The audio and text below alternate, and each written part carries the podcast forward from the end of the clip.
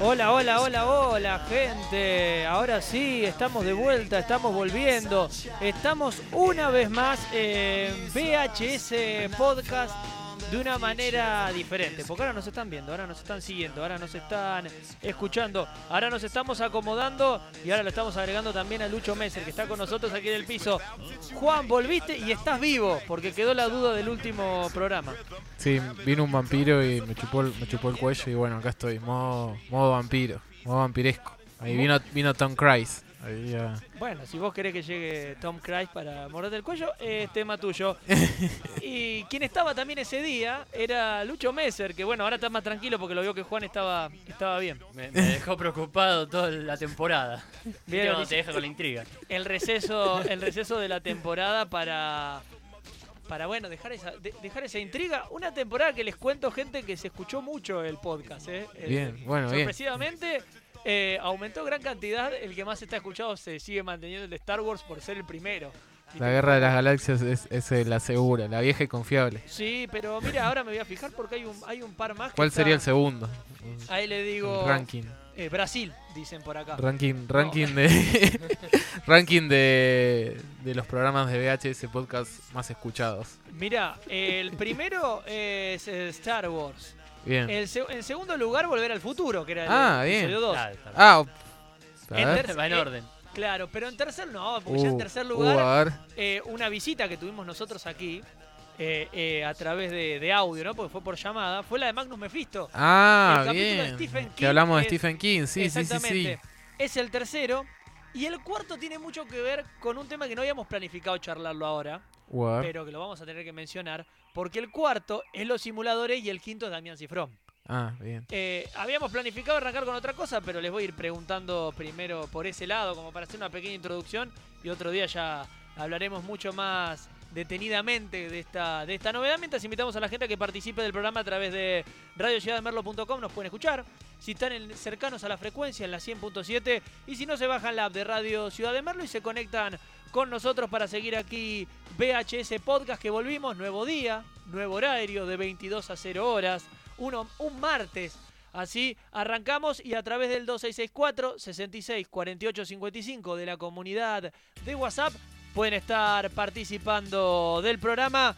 Mientras ahora sí suena nuestra cortina característica del año pasado, que era Melancholy Hill de Gorilas.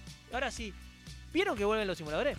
Eh, sí, sí, sí. Este, me sorprendió mucho la noticia porque de repente veo la foto de, bueno, de los, de los simuladores, digamos, este, y dije, ¿qué, ¿qué pasa acá? Y de repente veo una foto de Cifrón con Delía, con Federico Delía, y bueno, toda la noticia de, bueno, eh, 2024, el 2024 llega los, la película de los simuladores a Paramount más. Eh, eh, yo le tengo fe por, por Cifrón, creo que es una persona, digamos, que no se va a meter en una porque sí, digamos. Y creo que si pasaron tantos años es porque debe haber eh, eh, craneado la historia. No, no creo que sea de esas personas que, bueno, es un éxito y listo, lo va a hacer porque, porque sabe que es ganancia segura. Va a hacerlo por eso, seguramente, pero también va a querer contar una muy buena historia. Este, y va a ser interesante verlos después de un poquito más de 20 años, porque este año se cumplieron 20 años, hay que en el 2024 se cumplirán, este, mm, ahí ya perdí la cuenta, eh, Sí, sí, 22 años. 22 O sea, años, sí. 23, 2024 la película. Claro, eh, no, no es casualidad que salgan en este momento de tanta de tanta inflación. Van a Eh. solucionar el problema con el FMI. Con el FMI. Con la crisis, con, con la crisis Claro. ha llegado los simuladores. Habrá que ver en, en qué, en qué lío se meterán en esta oportunidad. Y va también el cambio de formato, ¿no? Porque Película, eh, sí, claro, sí, la sí. serie estaba era era interesante como iban cambiando de capítulo a capítulo, digamos, tratando de resolver una historia diferente y había una especie de hilo conductor por detrás. La Claro. peli iba a ser diferente. Los diferentes, digamos, iba, iba, iba yendo de géneros diferentes, digamos, este, y ahora de repente es como que, bueno, hay que ver eh, a ver cómo es que van a hacer esta nueva película, Y, a- y aparte, bueno, nada, también hay que tener siempre un poco de, de- de- de miedo y cuidado porque acá ahora va a haber mucha plata. ¿no? Sí, Antes había sí, mucha sí, producción, mucho trabajo. Yo conocí a uno de los guionistas de los simuladores y siempre me contaba que los primeros capítulos había mucho esfuerzo por detrás. Después con el éxito, medio como que todo se empezó a, a balancear. Pero la próxima película va a tener mucha, pero Mucha- mucha, plata. Para, Paramount- Todo, para- todo lo contrario a, a la serie, básicamente. Así que Sí, sí, veremos sí. cómo la administran. Si se administra bien o se vuelve de esas películas o de ese tipo de, de proyecto Pochoclera. audiovisual. Claro, que era muy bueno, barato y a medida que fue creciendo y fueron teniendo más plata, lo hemos visto en muchas películas que han tenido secuelas y que a medida de que han tenido la posibilidad o las herramientas, eh, han implementado muchos eh, sistemas que no han sido buenos. A veces eh, implementación de CGI o gastos exagerados en algunas en algunos recursos que no terminaban funcionando para la película y esperemos no sea el mismo caso el de los simuladores. Bueno, y, y algo también interesante va a ser de que piensen de que los simuladores cuando, a pesar de que era un formato que funcionó en otros países porque se vendió la idea, esto es una película que tiene que funcionar para todos los países. Entonces Sí, sí, no, va, sí. no va a poder tantas referencias argentas, porque si no, no lo va a entender eh, Estados Unidos, porque esto es una película para vender afuera también. Sí, sí, tal cual. Este, eh, yo si tengo algo de esperar, o sea, que la tengo es por Damián Cifrón, porque bueno, este, bueno, con Relatos Salvajes ya vimos lo que hizo con Relatos. Salvajes, digamos, Y que vuelvan Este, todos también. y que vuelvan, bueno. claro, y que vuelvan todos de alguna manera, este, va a ser interesante verlo justamente ya con un poquito más de presupuesto, mucho más presupuesto, a ver cómo, cómo, cómo se, cómo se despliegan, cuál es el problema que tendrán para a resolver, digamos, los problemas a resolver, si vuelve Marcos Molero, si vuelve Mila, o si de repente va a volver Milazo de, de Irak, digamos. Ah, con el cuerpo de Bin Laden. Bueno. Claro, con el cuerpo de Bin Laden, a ver qué, qué, va, qué va a pasar con todo Es- eso, es pero... lo que todos queremos saber. ¿Qué va a pasar? Porque si fuese una nueva serie, creo que esperaríamos ver más o menos lo mismo. Sí, Al ser una película, la pregunta es, ¿la película abarcará un gran caso que tienen que resolver? ¿Abarcará un caso personal? Algo que los afecta a ellos y por eso tienen que, que actuar? ¿O, o será más un la vida de? Porque conocemos poco de la vida de ellos. Hemos conocido a través de la serie, pero es como que conocimos cosas puntuales. No sabemos cuándo se juntaron, eh, qué, los motivó y cómo se conocieron. No sabemos eh, qué llevó a que eh, Santos sea lo que sí hemos visto por el motivo del padre, el cambio de nombre, pero qué lo llevó a querer hacer lo que está haciendo, lo que estuvo haciendo. ¿Por qué se unió Lampone, por ejemplo, a esta situación? ¿Por qué Medina optó por hacer esto? Quizá uno viéndolo a Medina dice, bueno, es el ayudar a la gente, ¿no? Pero por ejemplo Ravena, que es que estaba aburrido y se quiso juntar. ¿Por qué Ravena opta por personificar y por qué eligió el nombre de Máximo Cosetti? O sea, todas esas preguntas que nunca tuvimos eh, y esperemos puedan llegar en la, en la película de los simuladores. Que como dijiste Juan, da expectativas, da esperanzas porque está Cifrón. Porque en este último tiempo hemos tenido muchas expectativas por películas, muchas esperanzas que han fracasado. Eh, por ejemplo, si nos metemos en, en uno de los temas que queríamos tocar en la noche de hoy, que era Batman, eh, en el universo DC. Hemos visto un Batman de Ben Affleck que que pintaba para ser el mejor Batman, pero las películas fueron lo peor de Batman. Eh, sacándonos la de. Evitemos la de Schumacher de los, de los 90. Sí. La, la- la sacamos de ahí. Pero un Batman que prometía mucho y que vos lo ves en, el, en la película y decís, es muy interesante el Batman, pero se cuenta poco, se apuran algunas cosas, eh, lo meten a la fuerza y quieren contar una historia muy avanzada para lo poco que conocemos de esta versión de Batman. Eh, no funcionan las películas, lo vemos en, en- una Liga de la Justicia que no, no da pie con bola, pero, pero nos llega esta última y esta nueva película eh, de Batman que es, que, que es diferente, que ahí eh, vamos a ir disfrutando de a poquito, nos vamos acomodando y viendo un poquito del tráiler de, de Batman mientras charlamos. Lucho, vos no la viste no- y la idea es no spoilearle a nadie, Me parece bárbaro. pero... Ya sé que Bruce Wayne es Batman. Hasta ahí llegué. ah, bien.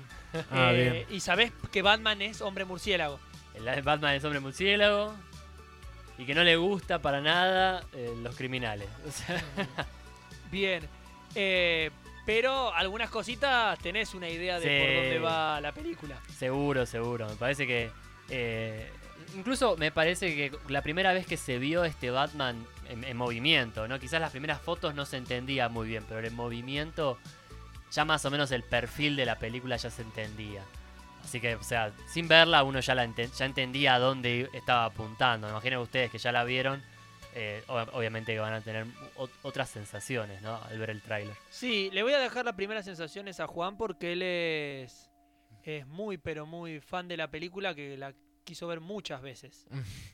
Eh, bueno, pasa que la primera vez la vi en, lati- la, la- la vi en latino con mi hermano y bueno, nada. Soy de los que le pasó digamos. con O sea, No Way Home, no pero no pude verla en no, inglés. no es tan buena. Y, la, pri- y ya la segunda vez, bueno, la fui a ver, de, la fuimos a ver subtitulada. Y la verdad que me gustó muchísimo. Este, porque justamente no es una la pi- típica película de superhéroes que uno espera. Eh, eh, al principio me pasaba cuando veía las imágenes de Robert Pattinson como vestido como Batman, no me terminaba de convencer. Pero no por el actor, no por el actor en sí, digamos. El traje, no sé, al- algo había. Pero después viendo la película, eh, todo lo contrario. Es como que. es más, diría que con el correr de los trailers, como que de a poco me fue convenciendo. Y entendí también la idea del director que quería mostrar. Que a mí, a mí lo que mm, y me interesa, digamos, cuando voy a ver una película también es tipo. mm, ver que se vea reflejado por ahí la visión autoral del actor, eh, del director. digamos. En una película de género, que es mucho más difícil y, y que por ahí conlleva sus riesgos, porque Batman también es un personaje muy, muy, muy famoso, digamos. Este, entonces de repente hacer una película así es muy arriesgado. Para lo que son hoy las películas de superhéroes, que están, que bueno, hay muchos por ahí, eh, no sé si llamarlo clichés, pero como una fórmula que por ahí se sigue, que es la de Marvel, ¿no? Y es lo que estaba haciendo DC, tratando de imitar eso. Estaba Eh, intentando no, hacer claro, DC, no le salió, Claro, no le, sal- no le salió, digamos. Entonces me parece que está bueno de repente que nos encontremos con una película de Batman que tenga justamente que no es una película de superhéroes, es una película de detectives, digamos. Una Pero- película de detectives con elementos de terror, digamos. Yo que no la vi, yo te voy, Sí. a, te voy a hacer el jaque mate, sí, ¿no? sí. Porque vos sí. decís que está bien, no sigue la fórmula. Sí, sí. Pero también juega un poco con ciertas fórmulas. Bueno, sí, sí, sí, que ya sí. están, eh, son viejas, o pasa que la gente no las recuerda. No, sí, me, sí. me hizo recordar un chiste que decían, qué buena la canción, re original, la de Nirvana. Y, como si fuera nueva. No, no es Claro. original. No, a ver, no es original. Pero debe ser muy no, buena. no, no, por eso. paren, quiero agregar No. una cosa.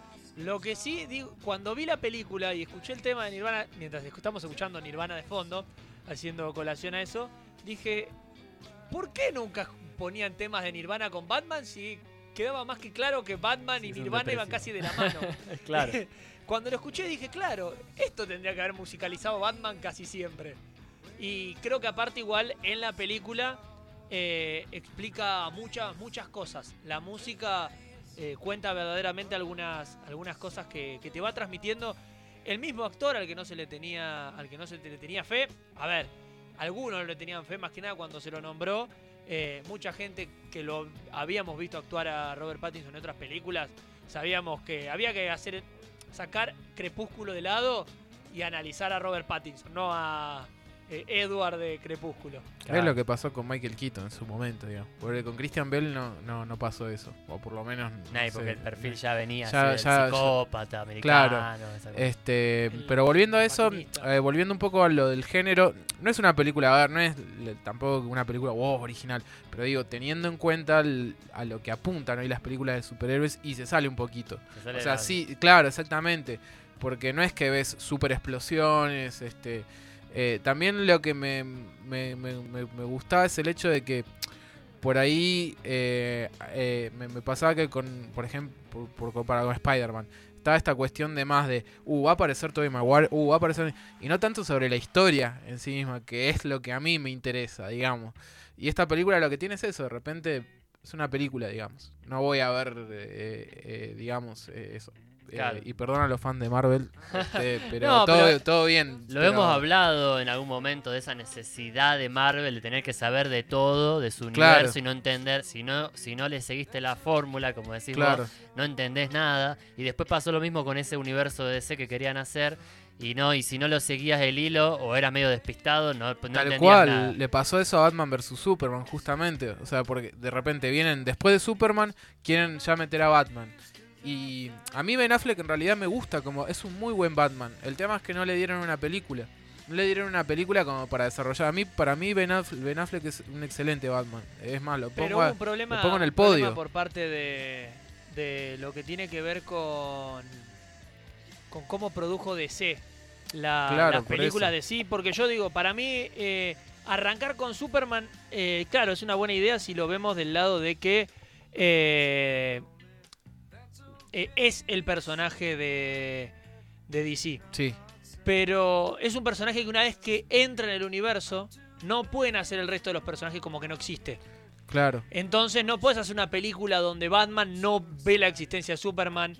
eh, a menos que te- todo tenga que ser un flashback o una, un pre-Superman. Sí, porque Batman sí puede actuar y que ningún otro personaje lo reconozca. Eh, ¿No? Porque él actúa en la sombra, no lo conocen. Eh, la Mujer Maravilla, en, los, en las épocas en las que ha participado o en las guerras que ha estado, puede pasar más desapercibida. Linterna Verde peleando en el espacio. Aquaman peleando eh, bajo el agua. eh, Flash mismo, que puede haber sido un simple rayo, una imagen, una leyenda que no lo ven.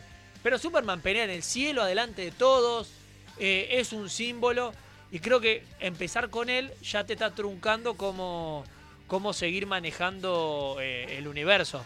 Me parece a mí. yo, yo y creo ahí que ya obligó a que se anticiparan mucho. yo creo que por ahí el problema fue más eh, justamente que en esa de Superman también tiraron referencias de que existen otros superhéroes. Porque la cuestión es si vos, por ejemplo, la primera Superman de Richard Donner eh, no no hay referencia no hay referencias a Batman, no hay referencias a Flash. por sí. Claro, exactamente. Entonces, lo que yo creo que intentaron justamente, ya desde Superman estaban tratando de, de- de meter así referencias.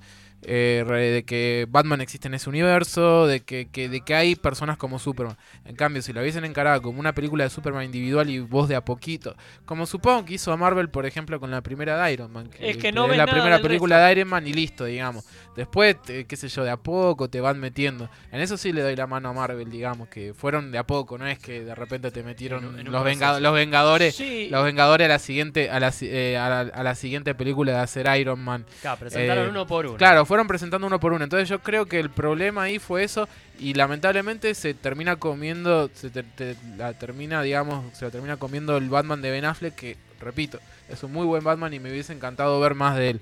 Y Pattinson está excelente igual. Pattinson, o sea, me, sorpre- me, me Ah, y sorprendió. que y es un muy buen Ba- y es un muy buen Batman y un muy buen Bruce Wayne, digamos. le quedan todavía aparte muchos años, o sea, en general a la Pattison para seguir haciendo el personaje. Sí, tal o sea, cual, tal o cual. sea, en edad también, no va Sí. a ir como puede hacer dentro de dos, tres años una, una, un Batman y capaz Tal que cual, el último Batman va a ser... Porque estoy recordando un poco a, a Matt Reeves con eh, la saga del planeta de los simios sí, y... Bueno, sin spoilear, que me dijiste que no lo habías Sí. visto, pero entre cada película hay un paso del tiempo y Claro. quizás la idea de Matt Reeves entre las Batman sea un paso del tiempo importante. puede ¿no? ser. sí, Capaz sí. que pasan cinco años, seis años cada, cada película. y contándote como si fuesen distintos cómics. Que vas Sí, a. sí, sí. Estás leyendo, estás leyendo el cómic y bueno, pasa el tiempo y te encontrás con otra historia, como si fuese leyendo lo- los especiales, los capítulos especiales. Pero bueno, muchachos, siendo las 22, 22, nos vamos a ir a escuchar el primer tema musical, que obviamente es Something in the Way de Nirvana, Excelente. el tema que acompañó la película Excelente. de Batman.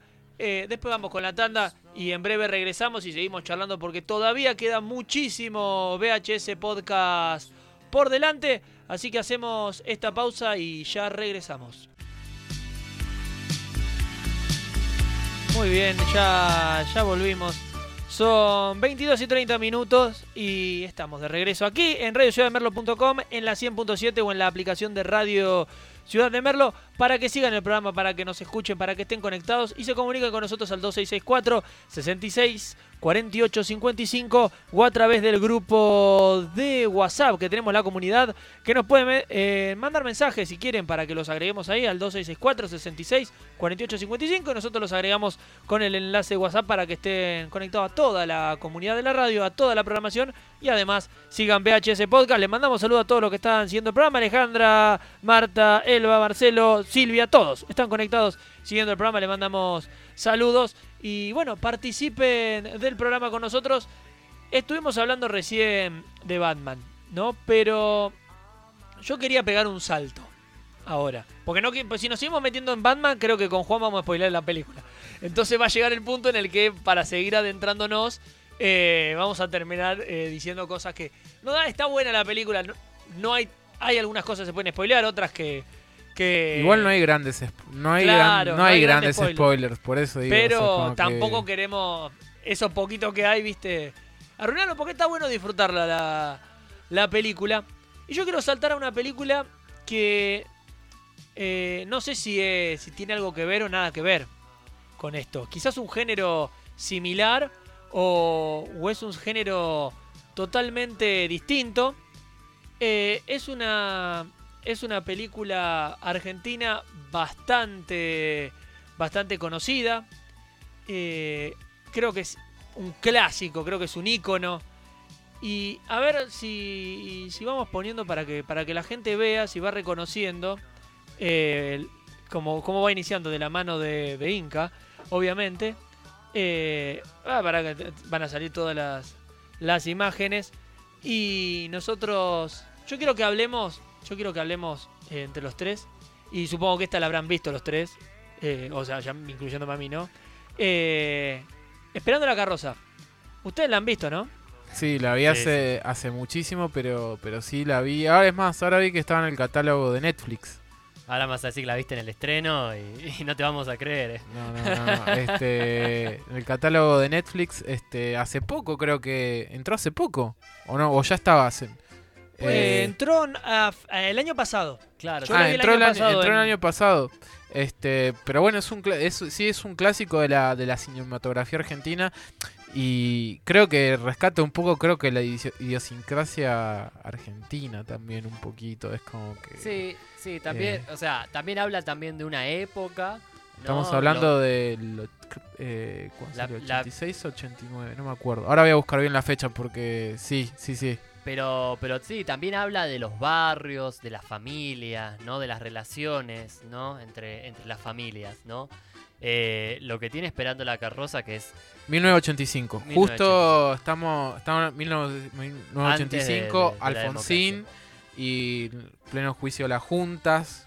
Este, una época, bueno, que veníamos después de una dictadura, entonces, este, eh, nada, como esa vida.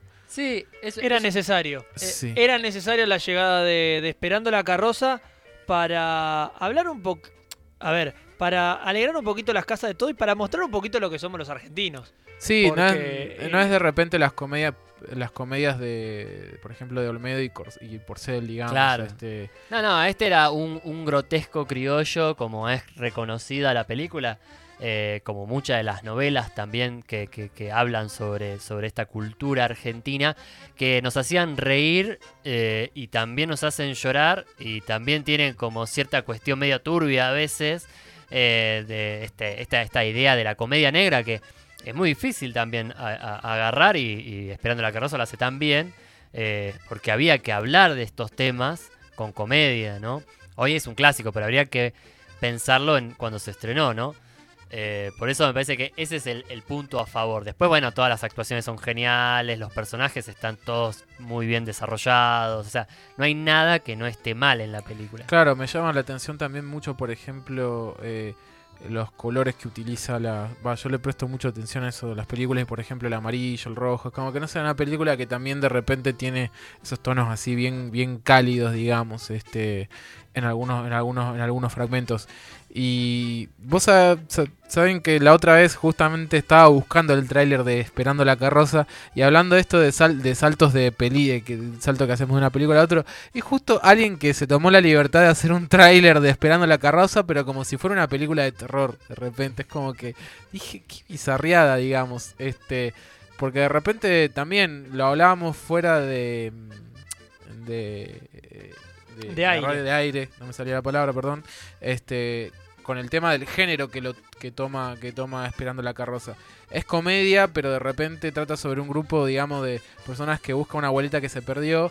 Podés, podés digamos, meterlo dentro de una película, digamos, de, de- de- de misterio que si no lo tirás para la, comi la comedia termina siendo algo más así, eso, misterio con thriller, digamos.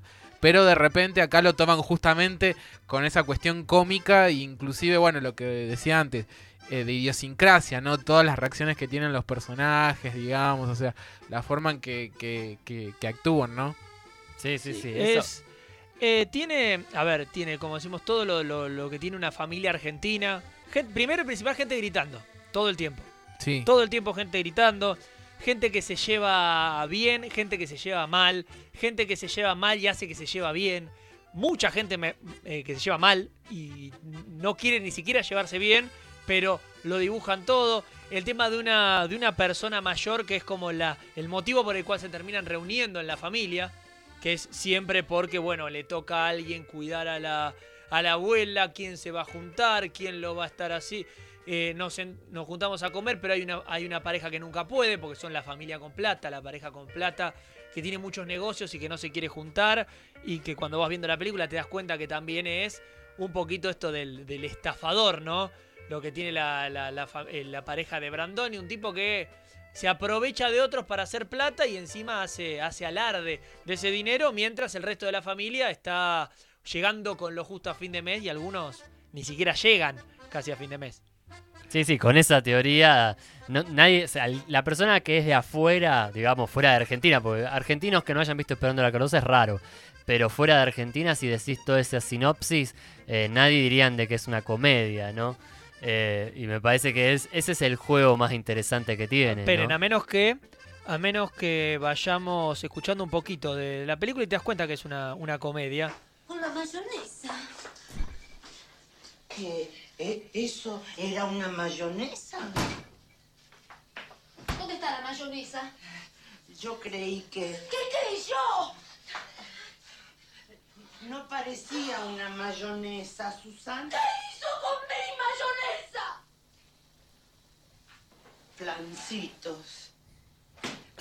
Anoche- Ahí escuchando un poquito, ¿no? Para que ahí queda claro que no que es una comedia la, la película, aparte con esa sobreexageración todo el tiempo, ¿no? Sí, en los sí, personajes, eh, para que quede claro esto del grotesco y para también eh, que nadie se va a ofender, porque queda claro que no, no está centrado en que es el ejemplo de una familia en especial.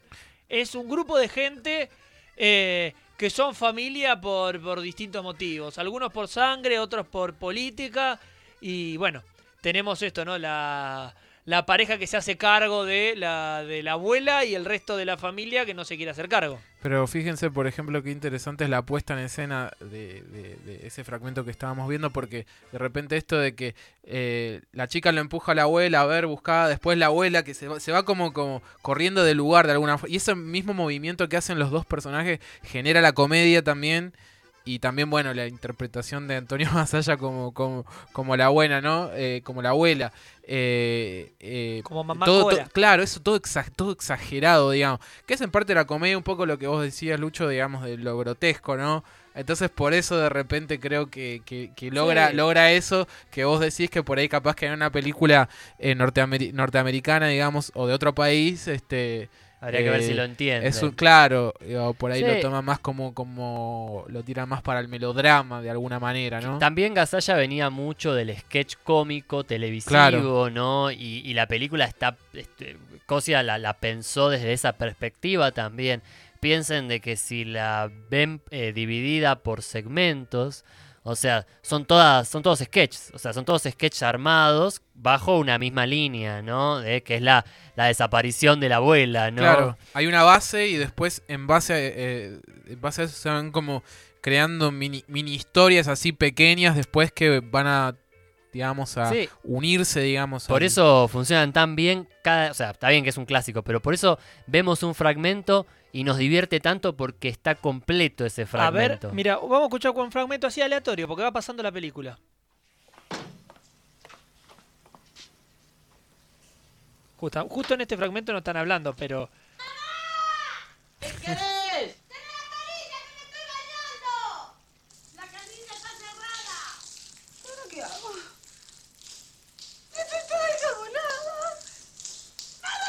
Ay, Otra vez cortaron el agua. Después querés que me bañe. esa, esa lógica, ¿no? De los, de los personajes, ¿no? Y esos remates bien argentinos también.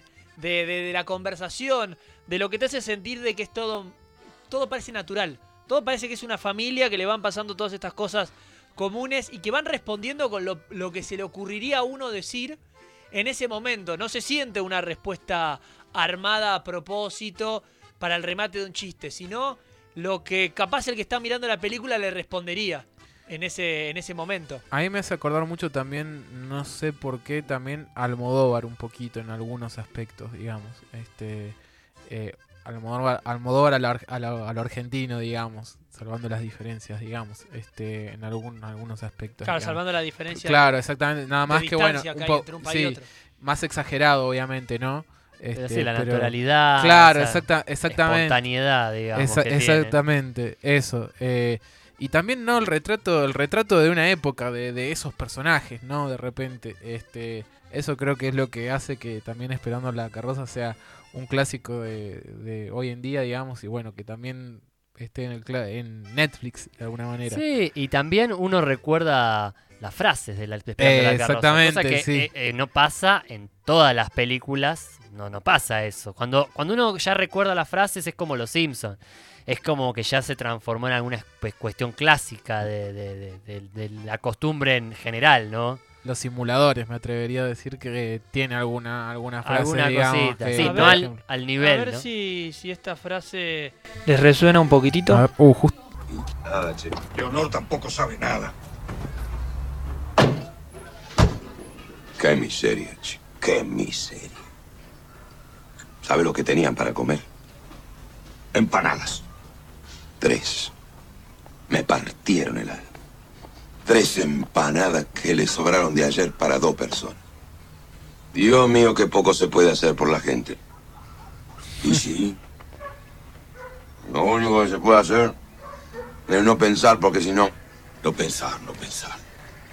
Suerte que mis hermanos tienen lo necesario. Mm, No creas. Vos tenés una pobreza digna. ¿Y Jorge? ¿Y Emilia? Ellos sí saben lo que es la miseria. Esa es miseria. Pero es una miseria digna. Bueno, Es típico, genial. digamos, Una- o sea, una un miseria discurso digna, burgués, digamos. Sí, sí, Eh, sí, Es sí. muy, bueno, eso también, es muy interesante también, digamos, eh, el personaje de Brandoni. ahí Sí, lo, lo lo ve. que, lo que no dice. Claro, exacto, lo que Bueno, no dice. O sea, uno ve la imagen, dice tres empanadas, está comiendo una, significa que le dejó solamente dos. O sea, es el gran chiste, la gran falsedad, ¿no? De- de- del personaje. Eh, Desde ese lado es muy divertido. A mí me parece que, lo que tienen estos, estos personajes es que lo que van marcando cada uno, ¿no?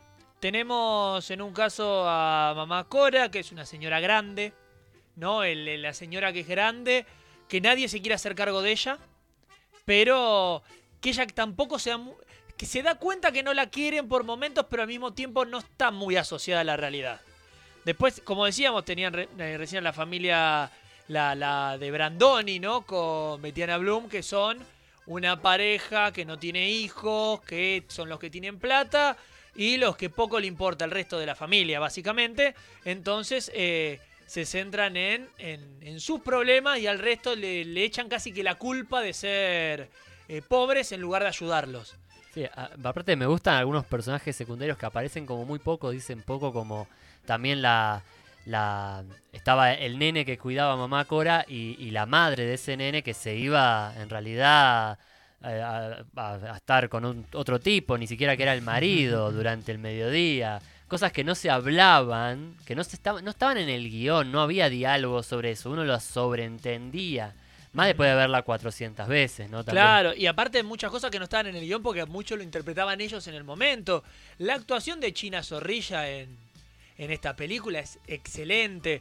Eh, los diálogos que, que- se formaban entre ellos, las frases, lo- los momentos en los que iban apareciendo, que como decíamos, te definían todos los personajes. Entendías para dónde iban. Que a veces uno dice, cuando una película es evidente, es mala. Cuando una película es evidente es mala si es una película que tiene que tener un eh, desenlace sorpresa.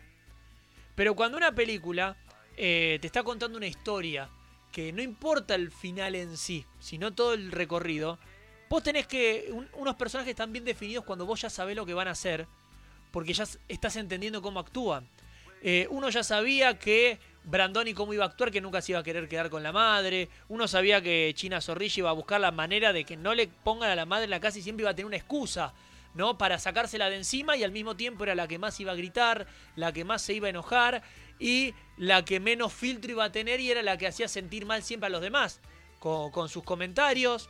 Eh, Betiana Bloom, que al mismo tiempo eh, hacía todo, lo decía como cariñosamente, pero como seduciendo, como que tratando de convencer a todos, porque es la que es eh, la última que se incluyó a la familia de, de, las, de las nueras, ¿no? Y, y no quiere quedarse afuera porque las otras la miran mal, porque es la que tiene plata, porque es la más joven, o, por la que se siente más joven, y, y lo demuestra entonces. eh, todas esas cosas y cada diálogo y cada momento de cada personaje eh, lo vas entendiendo. A medida que va pasando vas entendiendo por qué cada uno actúa como actúa y al desenlace que va llevando con cosas que uno ya sabía, como las relaciones eh, entre, entre cuñados, entre concuñados que había ahí. eh, ¿Dónde estaba mamá Cora? Que uno la veía dónde estaba y nadie, nadie resolvía correctamente un, un misterio tan simple como era cruzar la calle.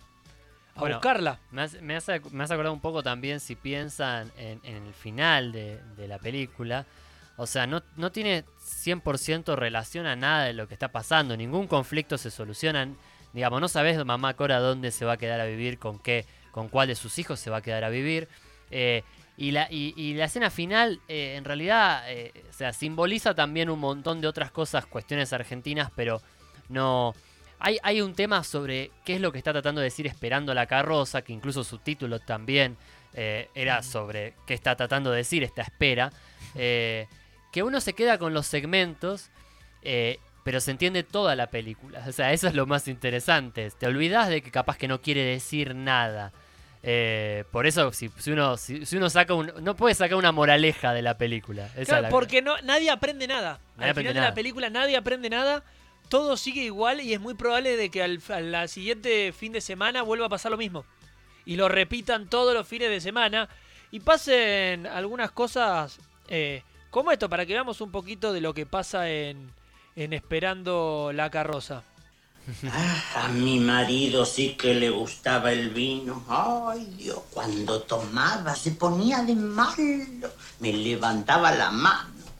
Las veces que me habrá pegado, desgraciado. Qué carácter que tenía. Pero era el vino, el vino lo ponía malo. Pero él era bueno. En el fondo, ni yo ni mis hijos tenemos de qué quejarnos. Nunca nos hizo faltar de nada. Que a veces no teníamos para comer, es cierto. Pero a mí me tenía como una reina y a mis hijos como príncipes. Eso no lo puede discutir nadie. Ay, hombres así ya no quedan. Y qué padre ejemplar. Si a Antonio había que romperle la cabeza para que no llorara, se le rompía. Las lógicas, ¿no? Y todo Si a lindo lo Jorge había cuenta. que matarlo de hambre, se lo mataba. Una vez lo tuvo tres días sin comer. Si a Sergio había que encerrarlo en la piecita del fondo, se lo encerraba. No. Así se hacía.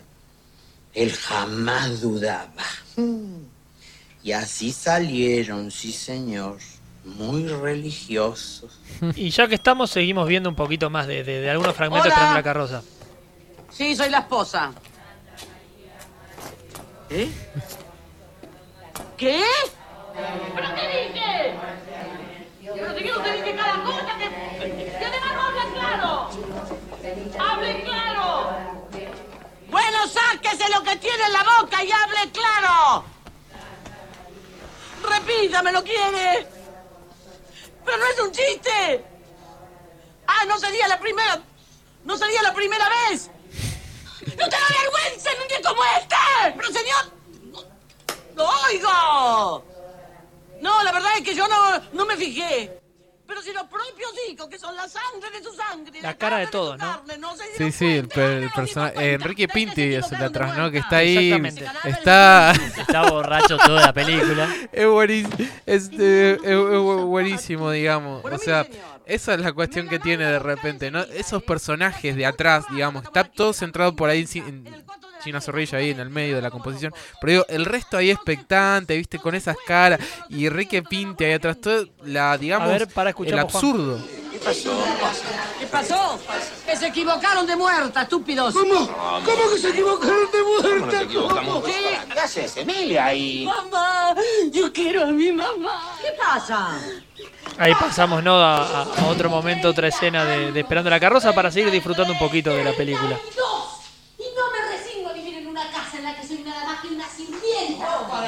Empezaste otra vez con esa cantinera. Eh, ¿por qué no ventilan los trapitos sucios en la azotea de su propia casa? Porque estos tratitos también son tuyos, querida. ¿Sabes qué pasó? Eh, Susana había preparado una mayonesa bárbara y mamá en un descuido se la sacó y la transformó en flancito. ¡Ay, qué tragedia tan horrible! Hace cuatro años que tu suegra vive en mi casa y parece que con el firme propósito de no moverse de ella. ¡Mi suegra! Sí, tu suegra y tu madre. ¿Y en qué te molesta a la pobre santa si se puede saber? ¿En qué me molesta? Me pregunta en qué me molesta. La tengo en la cocina, en el baño, en el dormitorio, en la sala, en el pasillo, en la terraza. Y aquí, aquí la tengo. Pero ¿cómo podés hablar así de una anciana que tal vez no, no, no tenga ni tres años más de vida? Sí, es mucho decir. Eso me dijeron hace cuatro, querido, cuando se vino a vivir con nosotros. Pero se acabó, se acabó, conmigo ya cumplió. Y no aguanto más esa gran foto de tu padre en la sala. Pobre mamá. Yo no quiero fotos en mi comedor. Mi padre también está muerto y tengo sus fotos bien guardadas en un cajón. Para colmo de hace una semana que se ensucia de una manera. ¿Se ensucia? ¿Cómo se ensucia? Sí, se caga. Y no le voy a poner bombachitas de goma como si fuera una criatura. Tengo que andar con el trapo en la mano limpiando sus... Pobrecita. ¡Oh! Y por eso tanto escombro. Mira, Elvira, que esto no es un chiste. Mete las manos en todas partes, manosea todo. Y bueno, te querré ayudar. ¡Que se quede quieta! ¡Yo no quiero ayuda! Hace 15 días, aprovechando que nosotros no estábamos, me quiso bañar a la nena. Ay, mira qué bien. Casi me la ahoga. Mira qué bien. Tráetela por un tiempo. La ca- ¿Cómo cambió la cara, no? Pero pobre anciana. ¿Dónde querés que la ponga? En el cuartito del fondo. ¿En el de los cachivaches? Pero pobrecita, ahí no cabe ni un alfiler. Entonces la pones aquí o en tu cama. Pero en mi casa se terminó. Che, al fin y al cabo tu marido es el mayor de los hermanos, ¿o no? Pero yo soy la menor de las cuñadas. ¿Pero por qué se te ocurrió que tiene que venir aquí? ¿Acaso no hay otros hermanos? A mí me importa un soberano pito a dónde vaya o con quién. Los. Solo quiero que me la saquen de mi casa. Acabala, carajo, cerra el pico de una vez. Estás hablando de mi madre, ¿no? ¿Y vos? ¿Por qué no le buscas un lugarcito? Al fin y al cabo sos tan hijo de ella como yo. Además, tu mujer... Y ahí, bueno, vemos un poquito de, de lo que es Esperando la carroza, que en ese momento ya entendés a todos los personajes con cada uno de los diálogos, eh, que para mí es la clave que tiene también la película, entender vos para dónde va a apuntar cada uno. Eh, vos ya sabés quién no, cómo van a, quiénes están más enojados, quiénes eh, van a buscar siempre una excusa, quiénes se hacen los desentendidos. eh, ya te das cuenta para dónde va y que no lo van a cambiar a lo largo de la película porque no van a aprender absolutamente nada y no es que al final se van a abrazar los hermanos y van a decir cuidémosla entre los tres. Va a terminar todo exactamente igual que como empezó la película. Sí, me, me da gracia porque justo esa escena que pusiste hace poquito la estaba, la estaba volviendo a ver y hay un detalle, detalles que uno que pasa justo después de eso, que ella cuando golpea los ravioles después se está limpiando las manos y deja un raviol pegado en el televisor. Mm. Cosa que yo no había visto después de verla 500 veces y la volví a ver y pasa, muy probablemente de manera inconsciente, ¿no? En el medio de la toma, al- o sea, quedó la, la escena, ¿no? Pero es muy divertido porque también habla mucho de lo que vos decís, de los personajes, de lo que, de lo que están diciendo, de ese, de esa desesperación de esa mujer, de, de- de decir, bueno, sáquemela de encima, ¿no? Y Sí, sí, sí. Este, aparte es un poquito esto que, que todo, viéndola ahora de esta parte, es la idiosincrasia, digamos. O sea, esta cuestión de que no terminen de aprender eh, justamente al final, al final de la película es como que también eh, es lo que, nada, un poquito se diferencia de, de- de otras películas, digamos, de alguna manera, ¿no? Esta especie que se lo toma con humor. Bueno, puede seguir pasando, o sea, pueden hacer otra película y puede seguir pasando, digamos. Esto Sí. puede seguir, digamos. No, nunca vamos a hablar de Esperando la carroza 2. Claro. O sea, nunca pasó. o sea, no, Haga- no la vi. como que no existe. no existió. No, no, sí, sí. No, no es Multiver- necesario que la veas. multiverso. no claro, existió. no hace, no hace falta. Aparte, ya partamos de que no es el mismo director, así que ya eh, se nota cuando va por el lado de hay que vender un poquito más y hay que, y hay que hacer una nueva película. Una, a ver, para retomar rápidamente, antes de ir cerrando este, este bloque, eh, los actores, las actrices que pasaron por esta película, Brandoni, China Zorrilla, Gazaya, Julio de Gracia, Betiana Blum, Mónica eh, Villa, Juan Manuel Tenuta, eh, Andrea Tenuta, Lidia Catalano, Darío Grandinetti, Clotilde Borela, eh, Enrique Pinti, Angelita Pardo, Cecilia Roseto, Mónica Alessandría, eh, Pina eh, Criscuolo, entre un montón de otros actores y actrices que fueron pasando y fueron completando el reparto de la película. Una película que es el gran ejemplo, creo que de, si buscamos, tenemos que buscar una película no que defina el humor argentino, porque claramente las películas de humor argentino eh, hay muy poco esperando la carroza, hay muy, muchos bañeros, ¿no? Entonces tenemos que tener en cuenta de que uno a veces quiere decir, no, este es el ejemplo del humor argentino, y no, la verdad que el ejemplo del humor argentino es lo que hay en mayor cantidad. Y eso es los bañeros, es lo que se representa. Ahora, de la representación del argentino es esperando la carroza. Así es un domingo cualquiera eh, en una casa de familia, quizás ahora un poco más modernizado, ¿no? Han pasado eh, casi 40 años de esperando la carroza, pero eh, uno iba en esa época, hace 10, hace 20, hace 5 o este domingo, se juntan en familia y hay muchas chances de que en la gran mayoría de las casas pase algo similar. No digo que se pierda una abuela y la tengan que buscar, pero que discutan entre todos por algún tema familiar, el que no se quiera hacer cargo, que se hagan bromas entre sí, que cuando te juntas en familia toda la deconstrucción que hay para la afuera no existe, porque volvés a ese 1985 y se van a volver a hacer los mismos chistes y los mismos comentarios como si no hubiese una deconstrucción eh, eh, en el mundo. Pero bueno, el argentino y las familias argentinas, no sé quizás si las uruguayas que están cercanas y son tan parecidos serán igual, pero por lo menos el argentino y principalmente el porteño, eh, dentro de, de esta de este Esperando la Carroza, eh, creo que es un, un gran reflejo si queremos mostrarle al mundo cómo es una casa argentina un domingo. Sí, sí, sí, Pues- seguro, seguro. Aparte del tío borracho. No, no, podés tener mil ejemplos. El, el- la vecina chusma. o sea, Claro, capaz que por ahí en cuanto a tipo de tipo de digamos este estereotipo de personaje, quizá digamos, ¿no? Funcionaría Este, bien acá, exacta- exactamente, exactamente. Este, eh, no es lo mismo que por ejemplo Relatos Salvajes, que si bien, o sea, obviamente por eh, relacionar algunas situaciones que por ahí pasan el día a día, le fue funcionó fuera de acá de Argentina. En Francia, por ejemplo, en Cannes se rieron, así que Sí, es como que eso. No sé Sí. si pasó con, con Esperando la carroza, digamos, este, pero bueno, está como eso, digamos, una película que representa de alguna manera también una época, ¿no? Sí, y Este, también nosotros, o sea, hace, no hace mucho leía un poco sobre que los argentinos somos como medios así... Agrandados. No, no, eso también aparte, Ah. pero medios como eh, multifacéticos. Ah. Tenemos una cultura muy de todos, ¿no? Sí, sí, sí, Italianos, sí. españoles. Entonces hay muchos países que, que ven reflejados eso, ¿no? Pareciera que el chiste de las pastas los domingos Sí. es muy nuestra, pero está en otros países. Sí. Eh, entonces es como Nos que... apropiamos de los chistes de todos y, y hicimos... hicimos nuestro pastiche. Claro, y como dijo Tarantino, hay que robar, eh, para, pero hay que robar a los mejores. Le robamos a los mejores países e hicimos el nuestro. 11 horas, ya va sonando de fondo Apocalipsis Zombie de Cuarteto de No, para que escuchemos, para que veremos un poquito en la música. Eh, vamos a hacer una pausa porque cuando volvemos vamos a hablar con Gonzalo Ventura. Sí, sí, así es. eh, escritor y guionista eh, muy reconocido. Tuve el placer de estar con él en Friki Palusa, que estuvimos ahí con la serie Pesadilla en la Sierra, lo conocí ahí. Eh, así que bueno, nada, eh, un profesional ahí para bueno contarnos un poquito de guion y también la diferencia entre escribir un libro y escribir una película. Muy bien, entonces hacemos una pausa. Ya vemos el video musical que va a ir apareciendo de Apocalipsis Zombie. Si es que sale, si es que no, ya vamos viendo. Nosotros hacemos una pausa y ya regresamos. Muy bien, estamos regresando ahora para tener en lugar con nosotros esta videollamada porque lo invitamos, ahí ya lo pueden ir viendo. No lo ven a Lucho, pero Lucho está, ¿eh? no se preocupen, va a estar, va a estar comentando Estoy, estoy. por este lado.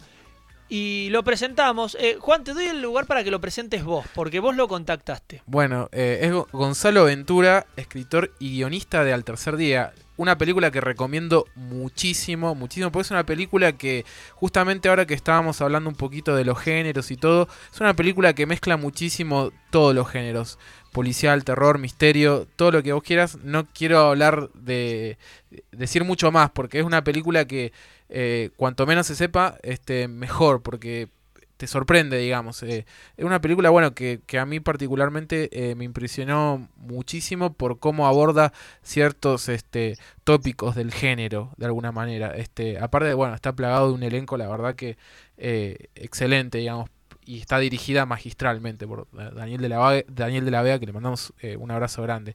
Entre los actores, bueno, está Gerardo Romano. Yo te- lo que te- lo único que te diría Sí. es que, porque lo estamos viendo Sí, ahí, sí, sí, está contento que lo presentemos. Gonzalo, ¿todo bien? Hola, sí, todo bien, todo bien. Igual me encanta que, que hablen bien de las cosas que hago, así que pueden seguir tranquilamente, que no pasa nada.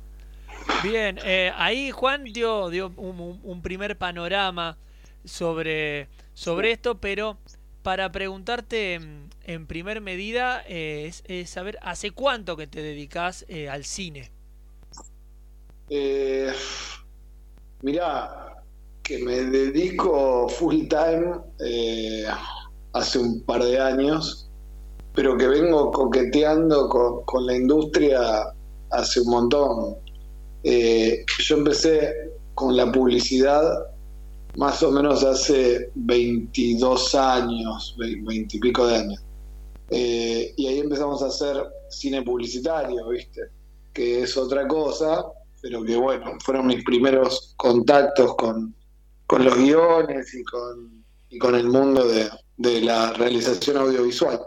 Y después, bueno, fuimos, este, hicimos un par de cortos, eh, bueno, todo el camino, ¿viste? Y bueno, este es el primer largo eh, que, que guiono y que sale. Hubo, hubo varios proyectos, hubo, hubo varios laburos de series, de, de- de- de- de películas, pero esta es la primera que sale y sale basada en el libro que escribí. Este, así que nada, muy contento con, con todo esto. Juan, ahora sí te doy para que la- lo sigas halagando y contándonos lo, un poquito vos lo que era de la, de, de la peli y después, bueno, le des, obviamente, charles con él porque me dijiste, invitémoslo que, que es una es la mejor opción para arrancar el programa. Sí, este, bueno, siguiendo un poco, es que lo, bueno, lo conocí ahí, lo conocí, nos conocimos en Friki Palusa. Deben haber llamado dos o tres más y como justo no podían. Estaban yo. ocupados. ahí, este, llamamos a Matt Reeves allá en Estados Unidos para ver si podía, podíamos hablar de. Alan. Moore tampoco. Alan Moore tampoco, claro. Este, pero, no, siguiendo un poco, eh, como digo, me impresionó mucho la, la, la peli, la, la peli, este, y te quería preguntar un poquito, porque bueno, es una adaptación Sí. de un libro, de un libro tuyo, digamos. Este, contarle, contarle un poquito a la gente, digamos, cómo se labura el tema de eh, vos como escritor adaptando un, un guion para un director que, bueno, en este caso vos eh, tenés una relación ahí de amistad con, con Dani de la Vega, pero bueno, explicarnos un poco por ahí eh, el proceso creativo de alguna manera por ahí para los que se están iniciando capaz que en el mundo del cine o el que no lo que no conoce por ahí cómo es una adaptación de un libro a un guion cinematográfico y qué cosas por ahí se pueden llegar a dejar afuera y por qué quizás. Mira, eh, com- como en esto del arte, todo depende. Eh, no, hay, no hay como, viste, un 2 más 2 nunca, pero yo te puedo contar qué me pasó a mí y qué me pasa a mí. En realidad, si bien yo escribo desde hace un montón, desde hace, no sé, mil millones de años, porque ya empezaba a escribir aunque no me pagaban en la, en la escuela primaria y después en la secundaria y después, bueno, sí me empezaron a pagar y qué sé yo, pero escribo desde, desde muy chico, desde que tengo uso de razón. Eh, y siempre mi, mi primer amor fueron las películas. Eh, ustedes, bueno, no, no, a los demás no los conozco, pero Juan sí, y por suerte él tiene una gran virtud que yo ya no tengo, que es ser joven. Y cuando yo era más joven, eh, mucho más joven, no sé, cuando era un pendejo, tenía, no sé, 8, 9 años, yo estaba absolutamente fascinado y enamorado de las películas de terror. En esa época no era fácil, no había tantas producciones como ahora. Y, y lo que nos quedaba, los que nos gustaba el terror, era mirar Viaje a lo Inesperado, eh, que era un ciclo de películas eh, que siempre pasaban algunas de terror, de suspenso, de misterio. Y también había otra cosa, ¿viste? Tus viejos no, no, no, no se copaban, no, no era el mundo, no era este mundo que conocemos hoy. Yo viste, amigo, que las tenías Más que solitario todo. ¿Eh? Más solitario, como que te tenías que agarrar y te sentabas vos a una película y tratar de encontrar a alguien que le guste lo mismo que a vos y poder organizarte Sí, sí, en todo caso de ver una película porque no tenés la facilidad de hoy de decir agarro un teléfono y lo pongo en el celular. No, claro, me bajo una peli, no existía. Era ver que daban en la tele y en la tele daban este ciclo que no me acuerdo si era los viernes o los sábados por la noche de viaje a lo inesperado. Entonces, la única película de terror que podías enganchar a mis nueve años más o menos eran estas y pasaban muchas pelis de la Hammer, que era una productora inglesa de, que tuvo su auge en mediados de los 60 hasta, hasta mediados de los 70, ponele y pasaban esas, ¿viste? Y eran todas pelis de, de Drácula, de Frankenstein, eran como las de Universal, pero renovadas, ¿no? Christopher Lee, Eh, Peter Cushing. Exactamente. Bien. Muy bien. Y, y bueno, y ese fue mi primer amor, ¿viste? Yo flasheaba con eso y después, un poco más de grande, ya a los 12, ponele con las películas que ya podíamos alquilar, que ibas al videoclub y te alquilabas un VHS, que venían, qué sé yo, Cementerio de Animales, ¿viste? Esas Uh, pelis uh. más, eh, claro, más sangrientas, más, de, más, más actuales también. Me encantaron, yo cuando vi Salem Slot casi me muero, estuvo buenísima. Eh, bueno, nada, y, y entonces cuando yo empecé a escribir, mm, mm, medio que, sí, siempre leí mucho, y qué sé yo, pero a mí la verdad que no me interesaba mucho ni Lovecraft ni Poe. A mí me gustaba ver películas de terror y cuando escribía, escribía con eso como referencia. De hecho, me acuerdo que lo primero que escribí en mi vida, de lo que tengo conciencia, fue una composición que dieron tema libre en la escuela y yo escribí una cosa que se llamaba Drácula, el hombre lobo y Frankenstein toman Buenos Aires. Y fue un éxito porque llamaron a mis viejos, este, pero no un éxito, No. un éxito este, en el sentido convencional de la palabra. Eh, la, la- la maestra que no sabía distinguir realidad de ficción pensaba que yo estaba loco o algo y en realidad yo estaba dialogando con esas películas porque me parecía que siempre el monstruo era vencido como muy fácilmente. O sea, yo tenía toda esa cosa en la cabeza que tenía más que ver con un mambo de, de diálogo con la ficción y la mina pensaba que yo quería matar, destruir y no sé. Eh, bueno, Este, era la, la, la, la base anterior, ¿no? Que todo el mundo era, siempre eran los locos, los artistas en todo sentido eran, eran los locos, el loquito de la guitarra, el loquito de las películas. En realidad la, sí, sí, sí. la gran mayoría que no se sentaba en una oficina, porque el que jugaba al fútbol era el loquito de la pelota, entonces eran todos loquitos, el que no se sentaba en una oficina o hacía un trabajo que no le gustaba. Exacto. Entonces, bueno, nada, eh, yo ahí aprendí que, escribiendo podías armar unos grandes quilombos y estaba bueno. Y, y nada, y mi referencia eran las películas. Después vino la literatura. ¿Por qué cuento todo esto? Porque desde que empecé a escribir con esta cosa muy cinematográfica, si querés, no, no, no de calidad cinematográfica, pero sí de emular lo que veía, eh, y leyendo muchas cosas que no son terror, sino que son más bien autores, qué sé yo. Eh, me gusta mucho lo que se llamó el, el- el- minimalismo o los sucios de, de, de- de Estados Unidos, qué sé yo, Bukowski, etcétera, etcétera. Bueno, nada. Eh, entonces tenía como una cosa muy visual, todo porque yo escribía pensando en películas que me habían gustado, que no me habían gustado. Entonces era muy visual.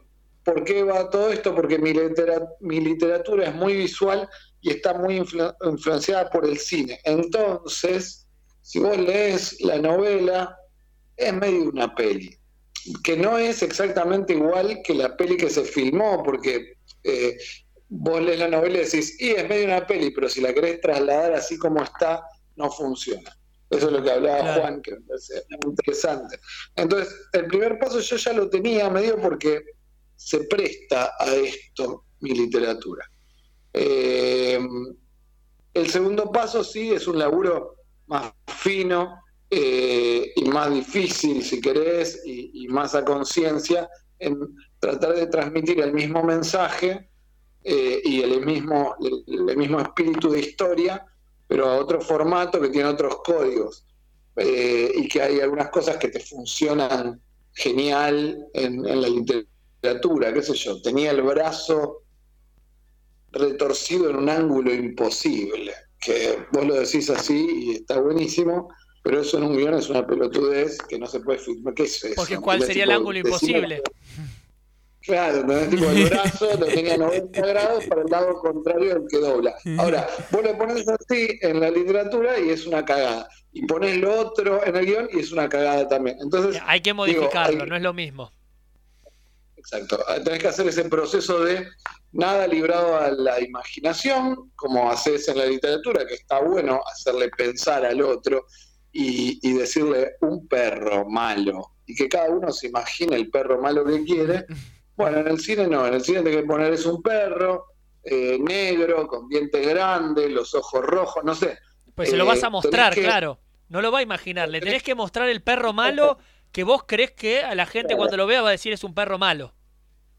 Sí, más que nada la gente de producción que van a producir un perro malo y cada uno se lo va a imaginar como a ellos se les cante. Y Entonces, caen todos con distintos perros. Exactamente, es poner el perro, digo, o sea, y en, en- obviamente en equipo siempre con dirección, acordando cosas, más en este caso que era una, una obra que ya existía y había que adaptarla. Eh, pero bueno, está buenísimo, sé yo, a mí es un laburo que me interesa mucho y que me encanta hacer, que de hecho con Dani estamos haciendo algo parecido, pero no estamos adaptando, sino que estamos este, laburando sobre una idea que hay. Bueno, digo, a, mí me interesa mucho este laburo, no, no tengo una fórmula, pero sí les puedo contar esto, que cuanto más se acerque la literatura a lo visual y al cine, va a ser más fácil ese paso de extractar lo más importante y contar la misma historia más condensada y con las cosas no tan libradas a la imaginación, sino más bien más fácticas, ¿no? Más Bien. esto es así. Gonzalo, eh, a la hora de escribir vos tu novela, porque empezamos por ahí, porque después eso pasó a ser guion. La, la contás como novela, le pones un toque quizás eh, de, de- de teatro, ¿no? Como hacían las obras Shakespeare, por ejemplo, para tomar un ejemplo que, que quizás es más cercano en algunos casos a un guion cinematográfico, si los personajes Sí. dialogan de esa, de esa manera y se explica un poco más, o es más centrado en la novela clásica. Shakespeare tenía apenas un poquito más de talento que yo, pero... Pero ya se murió. Si era tan listo, ¿por qué se murió? Yo tengo el talento de sobrevivir. Claro. Este, no, eh, mirá, a, mí lo que me pasa es que yo eh, intento hacer una, literatura, si querés, real, entre millones de comillas, y los diálogos suenan, eh, trato de dejar lo literario afuera de mi literatura, eh, y que los diálogos suenen creíbles y que las descripciones también digo, no, no, no, soy un obsesivo de esto, ¿viste? De,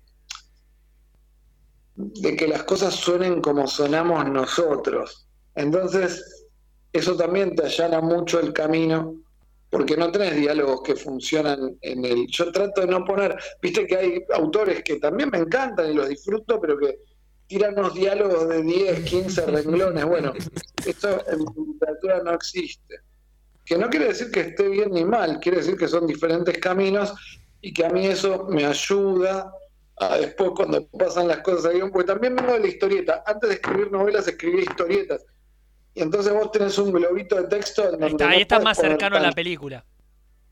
Claro, entonces achicar los diálogos. Aparte, los diálogos en, en- en un cómic son súper importantes porque es lo único que pasa directamente, ¿viste? Porque vos las descripciones del lugar y del plano y qué sé yo, se las pasás al dibujante y nadie la- las va a leer, las va a leer el dibujante. Eh, entonces ahí medio que ya estás imaginando y en imágenes, valga la redundancia.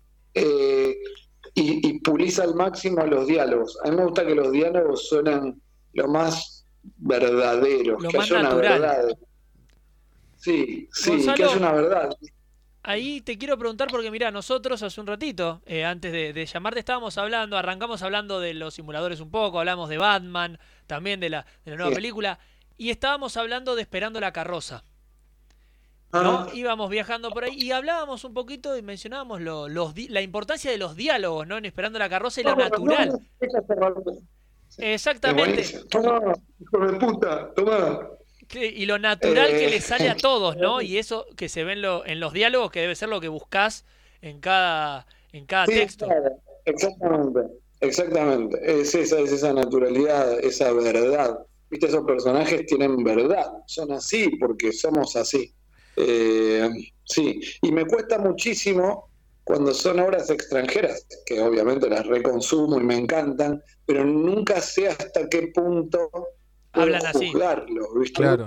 Claro, de hecho escribí eh, un, un western con hombres lobos que se llamaba The Legend of Show Moon. Eh, ¿Vos escri- escribiste y- un western un western con hombres lobos? Sí. Ah, mirá, qué, inter- qué- qué- qué- qué interesante. Sí. Sí, estuvo bueno y las críticas, eso, viste, yo me volvía loco porque decía, ¿qué carajo habré hecho? ¿Viste? Porque yo me, me- me- nada, viste, me, me, me- me bajé diccionarios del, de slang eh, eh, norteamericano de 1890, bueno, un montón de cosas, qué sé yo. Y me acuerdo que una crítica, me- bueno, dos críticas me gustaron mucho. Una que decía, en una palabra, Eastwoodesco, por Clint Eastwood, y es que es mi ídolo total. Eso casi me hace llorar. Y la otra era tipo, me saco el sombrero ante el tipo que escribió esto, no es por, por vanagloriarme de nada, ¿eh? es, por, es por el laburo que le puse. Porque decía, eh, ni en pedo pienso que no es nativo, ¿viste? Y mucho más un tipo hablando como hablaban los yankees en 1890, que no tengo la más puta idea, y fue todo un laburo, ¿viste? De ver el diccionario, imaginar, ver mucho Deadwood, porque yo a ver, uno también es- sentido común, ¿no? O sea, eran unos vaqueros en 1890. Yo no creo que hablaran, oye, Billy, te has sobrepasado y deberás pagarlo. Decían, eh, chupapija la de tu madre, te voy a volar un seso. O sea, debían, ¿No eran los de, Eso no hablaban como Bonanza? claro, debían sonar mucho más presidiarios que, que- que hombres cultos, ¿viste? Entonces, Aparte nada, debían hablar muy mal. No debían, no debían pronunciar bien las palabras. eh, si estaban tomando alcohol todo el día no debían tener ni dientes para hablar. Exacto. Entonces, bueno, una película que me gusta mucho y la súper recomiendo, es una de mis películas favoritas, es Los Imperdonables de Clint Eastwood. Uh, sí, que de sí, paso, sí, sí, que por de paso favor. les digo, nosotros estamos escuchando de fondo, ya que estábamos hablando de Clint Eastwood, Clint Eastwood de Gorilas. A ver, subí un poquito para que lo escuchemos. Ah, muy bien. Now you shouldn't be scared. I'm good at repairs, and I'm under each snare, intangible. Bet you didn't think, so I command you to. Panoramic view. Look, I'll make it all manageable. Pick and choose, sit and lose. All you different crews, chicks and dudes who you think is really kicking tunes. Picture you getting down in a picture tube, like you lit the Ahí escuchamos un poquito para, para aclimatar en este. Ya estabas hablando de Clint Eastwood y nosotros arrancamos con ese tema, ¿por qué no seguir escuchándolo? Por favor, Muy qué- bueno, qué, muy bueno. pelicu- qué peliculón, Los Imperdonables. Justa, te quería preguntar una cosa, que justamente en el, por ahí en el, hablando esto de la, un poquito de encontrar la verdad en el diálogo la, y la verosimilitud, Sí. digamos, que creo que es algo difícil, digamos, en una película por ahí de terror, fantástica, eh, es muy, es muy difícil, digamos, porque puede quedar a veces hasta gracioso, sin que sea la intención, porque una cosa para mí es cuando vos tenés esa intención, como por ejemplo pasa en Evil Dead, por ejemplo, en Evil Dead 2, digamos que buscan, que buscan eso, y otra cosa es cuando no. Entonces, te quería preguntar un poquito este por eso, cómo de alguna manera lograr que la gente se crea un poquito lo que lo que eh, lo que se está contando de alguna manera y lo vea como algo natural de alguna forma, sin cuestionárselo. No sé. yo creo que hay mucho laburo ahí atrás y que hay esto de verdad, ¿viste? ¿Qué es la verdad ficcional? Es contar la historia que vos querés contar y es hablar de las cosas que vos querés hablar y desde tu punto de vista. Hay una cosa que en realidad los escritores, seamos guionistas o, escritores de cuentos o lo que fuera, eh, tenemos que no tiene ningún otro que es nuestra manera de ver el mundo, ¿viste? Nosotros en realidad lo que vendemos es nuestra manera de ver el mundo. Eh, ponele, vos, vos viste la peli, no, no sé si leíste el libro y si no lo leíste estaría buenísimo, te lo voy a hacer llegar en algún momento, Juan. Me encantaría lo leerlo, lees. sí, me encantaría leerlo. Dale. eh, lo que tenemos es eso, es nuestra visión de las cosas. Eh, yo eh, en, en tres días o en el tercer día lo que intenté hacer fue contarles cómo veo yo a ese subgénero del que no sabes nada eh, en el libro hasta las últimas 10 páginas y en la película, que yo, un poco antes. Pero digo, eh, intenté dar mi visión de eso, además de la visión de una madre, un hijo, bla, bla, bla, bla, bla, bla. Es como que se juntan muchas cosas. El mensaje humano, si querés, que es la relación entre una familia que se está haciendo mierda, eh, cómo funcionan entre ellos. También, viste, hay, hay un mensaje que es claro, es tipo, no sé, todos intentando hacer mierda a Cecilia. Sí, sí, hay sí. algo de, de- de la temática de, de género que, está muy vigente ahora. Bueno, hay un montón de cosas. Y también, eh, además de todo eso, que, que ahí está una verdad de cómo veo yo a la familia, de cómo veo la relación entre una madre y un hijo, de lo que puede pasar por proteger mucho a alguien, no sé, hay un, hay un montón de cosas. Eh, y además está mi visión sobre este subgénero particular del que no vamos a hablar. No. Un póster de dos boys así enorme atrás ya se darán cuenta, ¿no? De, de- de que me gusta mucho ese Que vos- que subgénero. yo Pero quiero bueno, dar un digo, dato que quizá Gonzalo vos no, no te des cuenta, pero el, el que está el, el protagonista en la primera imagen, así viéndolo rápido, es muy parecido a un compañero, un amigo nuestro con el que ah, grabamos la serie de terror que tenemos acá. No sé si no lo ves parecido a, a Lucho Paladino, Juan. Sí, Mirá sí, el es parecido, sí, sí, es sí, muy sí, es parecido, parecido, sí, eh, sí, sí, así sí, que ustedes no- los que no lo conocen, lo conocen, bueno. los que viven acá en Merlo lo conocen, porque lo vieron en la calle y es muy reconocible. Es The Lost Boys, Bien. una alta película de Lost Boys. Hermosa película. Una de las joyas de Joel Schumacher que hizo muchas cosas hermosas. 8 milímetros, Uh, eh, Un día de furia, bueno, eh, nada, un, eh, The Lost Boys. Nada, muy lindas pelis. la pifió en Eh, Batman nada más. Ya hizo, hizo dos Sí, de Batman. pero- O es su visión de Batman y capaz que uno tiene, qué sé yo, la propia visión. No, no. A mí- claro, a mí no me gustan eh, nada, soy muy fan de Batman. Es más, si giro el teléfono, lo que pasa es que ahora pasaron los gatos y me los tiraron todos. Debo tener 20 Batmans, 20 muñecos de Batman. Apa, Tengo muñecos de terror. Vamos a hacer. Ahí hay todos muñecos de horror. apa. no. Ah, mirá, ese. Hay un Nosferatu de un metro y medio. Estaba, estaba intentando sí ver qué era, que, mirá.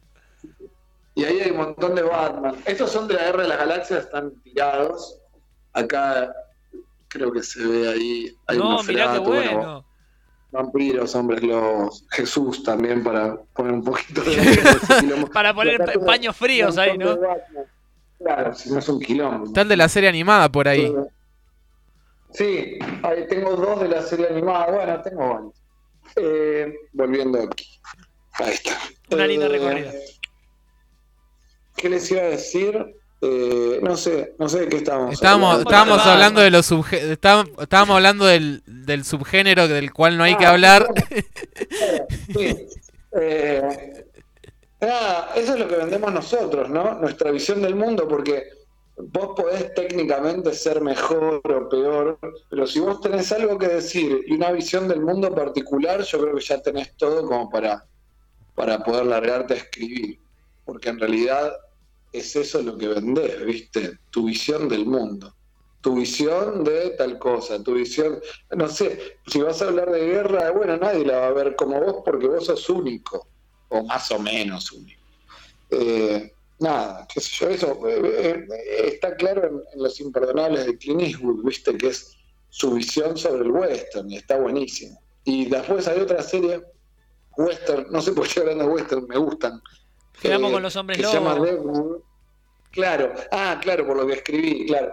Y está Deadwood, que también está buenísima y que son muy mala onda, ¿viste? Y que deben sonar, debían sonar así, ¿viste? Están todo el tiempo diciéndose. You cocksucker. Entonces, ni siquiera lo dicen bien, ¿viste? Dicen coxaca. Eh, qué sé yo.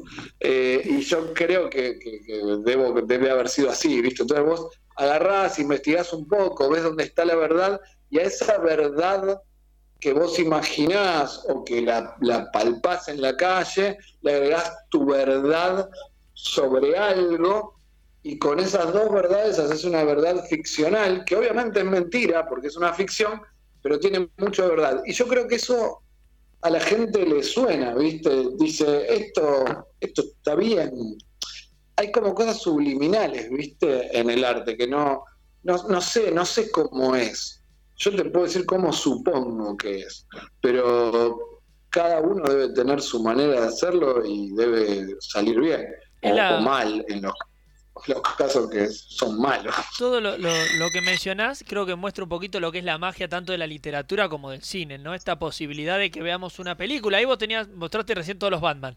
La historia de un tipo que se disfraza de negro para pelear con distintos villanos. En algunos un poco más realistas, en otras versiones un hombre con forma de pingüino, a uno que le falta la mitad de la cara y le quedó violeta. Y vos decís, es muy irreal todo lo que está sucediendo ahí. Pero cuando te sentás a mirarlo, eh, entras en ese mundo, en esa idea, y lo que está pasando ahí es real.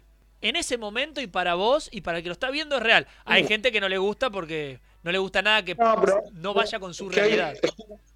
No, es que hay muchas verdades en Batman. Una es esa, que es un tipo que se viste de murciélago y le pega a la gente por la noche. Pero también hay otra verdad, que es un pibe que tuvo mucho miedo y que está devolviendo un poquito de ese miedo que le dieron. O sea, entonces, digo, ahí ya las cosas se ponen un poco más serias y ahí nadie se viste de murciélago, o algunos pocos no se vestirán de murciélago y le pegarán a la gente o harán otras cosas vestidos de murciélago. Pero, Está- no está pero bien sí eso, le vamos dando el mensaje a la gente, no se vistan de murciélago para pegar a la gente. Uh, qué lástima. O, o sí, si, si, si el otro este, accede al golpe y es un juego pactado, encadenarse también. Pero, digo, también hay otra verdad que es esta de, es un nene que le mataron los padres en la cara, que sintió mucho miedo y ahora que está devolviendo un poco de ese miedo. Un nene muy tronado, ¿no? O perturbado psicológicamente. Entonces digo, todos tuvimos miedo en algún momento, todos estuvimos un poco tronados en, algún momento, y ahí es fácil identificarse, ¿viste? Y ahí decís, pará, a todos nos pasó esto. Bueno, cada uno llega a, algún límite, qué sé yo. Tuviste miedo y te compraste un arma. Este pibe tuvo miedo y se preparó toda la vida para vengar. No importa. Digo, hay como diferentes planos, diferentes verdades, y lo bueno de este personaje, por algo seguimos hablando de Batman creado en 1939, y como contraposición a Superman, y yo creo que funciona muchísimo mejor Batman, porque es un, un hombre, porque tiene un montón de problemas y qué sé yo. Digo, lo interesante es esto, que nunca sabes del todo si lo hace para que nadie pase por lo que él pasó o porque no puede parar de pegarle a la gente. Y, o sea, tiene como un montón de lecturas. Es un personaje mucho más complejo que Superman, que no estoy haciendo un River Boca, ni una grieta, ni mucho menos. También son disfrutables muchísimas historietas de Superman. Es el más digo, favorito de los estadounidenses, Superman. Por ejemplo, claro, de cantidad le quieren más a Claro. Superman que a Batman o a cualquier otro superhéroe porque es como la imagen de ellos. O que creen ellos, ¿no? Claramente, eso te define a los Yankees y, y- y sabemos que... Y el, y el Eh, 150% de sus películas. Exactamente. Pero digo, por eso es un personaje mucho más rico, mucho más complejo, porque no sabes bien cómo definirlo. Superman es bueno. O sea, eh, es más, esto a mis alumnos de, de, de- de guion y de literatura siempre les digo, eh, a veces un personaje fi- ficticio eh, es mucho más de verdad que mi vecino. Yo sé las cosas que haría o que no haría Batman y, y no sé las cosas que haría mi vecino porque lo conozco más a Batman. Entonces les pongo este ejemplo, tipo, hay un... Hay Capaz un tu vecino se viste de murciélago a la noche. no, No lo sé sabés. todavía. Sería buenísimo, sería buenísimo que lo. Este, eh, hay un incendio, ¿viste? Viene Superman volando. Este, los nenes están muy histéricos. Superman, para calmarlo, le pega un cachetazo a uno y se lo lleva. Decir, ¿qué? No, Superman le pega un cachetazo a un nene. Bueno, listo, vos sabés cómo actuaría Superman. No sé cómo actuaría el vecino en un incendio. Quizás le pega un cachetazo a un nene. O sale corriendo y no ayuda a nadie. ponele, pero digo, ahí hay una verdad, ¿viste? Hay un personaje construido que, que, que- que está tan bien hecho que, que sabes lo que va a hacer y no sabes lo que va a hacer. Igualmente, Superman es mucho más predecible que Batman. Batman, sabes que no va a matar a ningún nene, pero sabes qué métodos va a utilizar para salvarlo. Y eso me parece que es lo que lo hace más interesante. Bien, eh, eh, un poquito de esto también lo hemos charlado nosotros hace un ratito, cuando hablábamos, tocábamos el tema de Esperando la carroza y decíamos por qué, cómo mezclas, ¿no? Batman y Esperando la carroza, decíamos, los dos van por un misterio. Uno lo va a resolver de la manera más detectivesca posible, los otros no lo van a resolver y no van a encontrar la manera porque van a hacer todo lo contrario de lo que haría un detective y posiblemente todo lo mismo que haría una familia argentina, ¿no? Gritarse primero entre todos, salir corriendo y no tratar de pensar cómo resolver eh, el problema en primera instancia. Capaz después se van dando cuenta, pero tenía esto de que tienen estos personajes que cuando están bien desarrollados, y bien lo dijiste vos, Gonzalo, que es algo importante para el cine y para el guion, de que el personaje, si está bien desarrollado, vos ya sabés cómo va a actuar. Esa es la clave, que vos sepas cómo va a actuar. Que vos digas, si el personaje toma un camino que vos no creías que lo iba a tomar, a menos que sea justamente el plot twist del personaje, entonces es que está mal desarrollado y no se entendió nada de lo que hizo hasta ahora. Exacto. Y también te sirve a vos como autor. Cuando sabés cómo actuaría ese personaje, es más Claro. fácil ponerlos en situaciones y van saliendo solos, porque ya haría eso. Te, te quería preguntar también por una cosa, es que la otra vez en una página de un colega, eh, que es terror.com, justamente vi una frase eh, de Andy Muschietti que decía que el terror, digamos, funciona cuando vos empatizás con los personajes. ¿Vos qué pensás de eso? ¿Es así? Yo pienso, bueno, que es un poquito de eso y también un poco la atmósfera que se va creando, ¿no? De alguna manera. Sí, Pero bueno, es- esa es una manera genial y hay 10 millones de maneras más. O sea, no me, o sea, sí, me parece que el terror funciona si vos empatizás y funciona de un montón de, de formas más, en un millón de niveles más. Pero está bien porque supongo que él lo que dice es la que a él más le, le sirve y me parece bárbaro. Ahora, eh, no lo sé. No sé, no lo sé. Porque se me ocurren películas, qué sé yo, como Mártires, que ahora no la tengo Uh, tan clara. sí. Pero claro, pero me que no empatizás con nadie y sin embargo está buenísima. Porque no me acuerdo si empatizás con la piba, porque empieza con una piba haciendo mierda una familia y medio que te quedás con la familia, pero tampoco sabes mucho de la familia, porque después cuando te enterás quiénes son los de la familia, está bien que los hayan matado. O sea, es como todo, qué sé yo, no sé. Eh, sí, no tal- sé, me parece sí.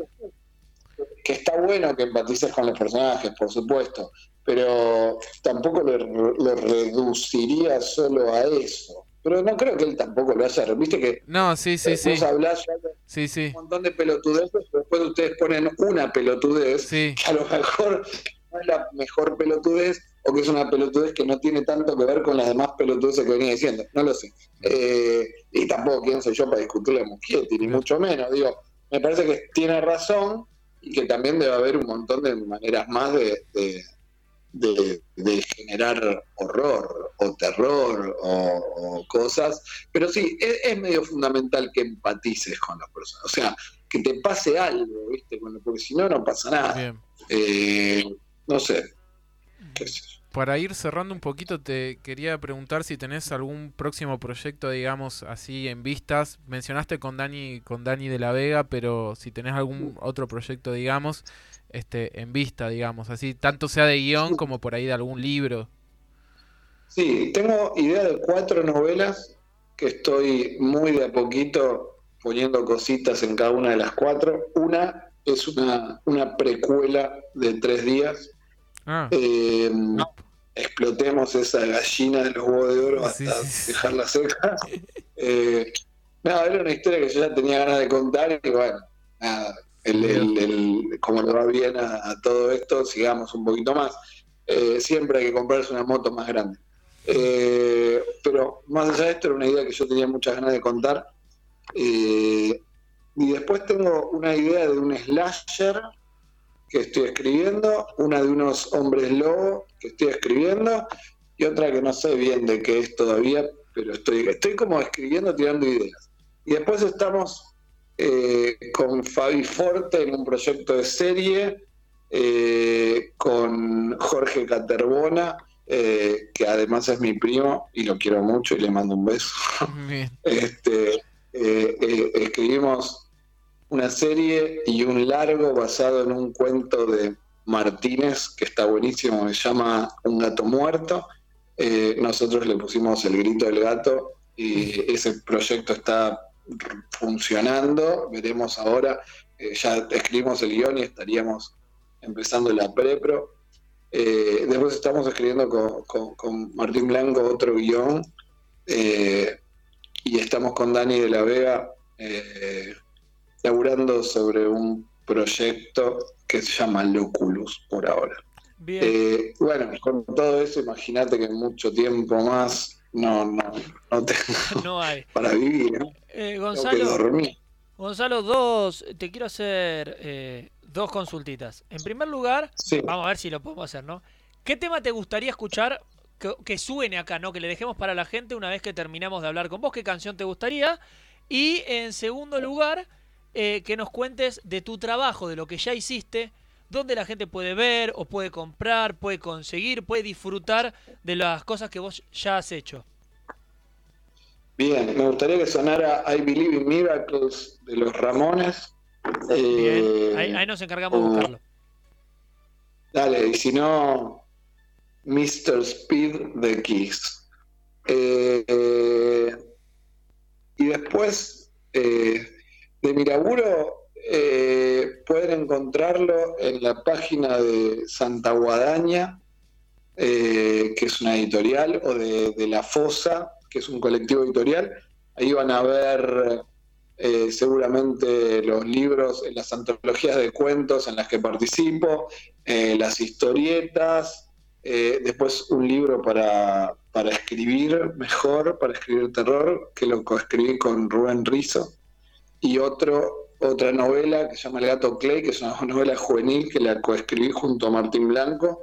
Después está Tres días, que es mi novela amada. amada. Eh, nada, bueno, todas esas cosas y también todos los que quieran aprender o no a escribir me pueden contactar, que doy clases y son muy buenas. y todos escriben muy bien después de conmigo. Bien, y si te quieren seguir en las redes sociales, eh, ¿dónde te encuentran? Gonventura73, Gonzalo Ventura en Instagram, Gonventura73. Eh, eso es en Instagram. Después, sí, también tengo Facebook, que soy Gonzalo Ventura. Y no tengo muchas más redes sociales. Estoy preparando el TikTok, pero no me salen bien los bailes. Bueno, pero es una manera, lo tenés que ir preparando. Quizá capaz bailándolo mal te funciona. Vos viste que hoy en día todo puede funcionar. Totalmente, pero me da como cosa, ¿viste?